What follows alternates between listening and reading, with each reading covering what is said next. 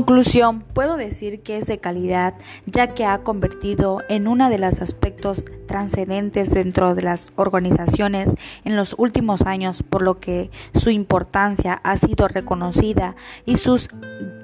directivos han sido aplicadas en gran cantidad de empresas alrededor del mundo. Esta además han venido evolucionando en las búsquedas de aspectos que permiten mayor rendimiento y así poder alcanzar la calidad y sobre todo el éxito.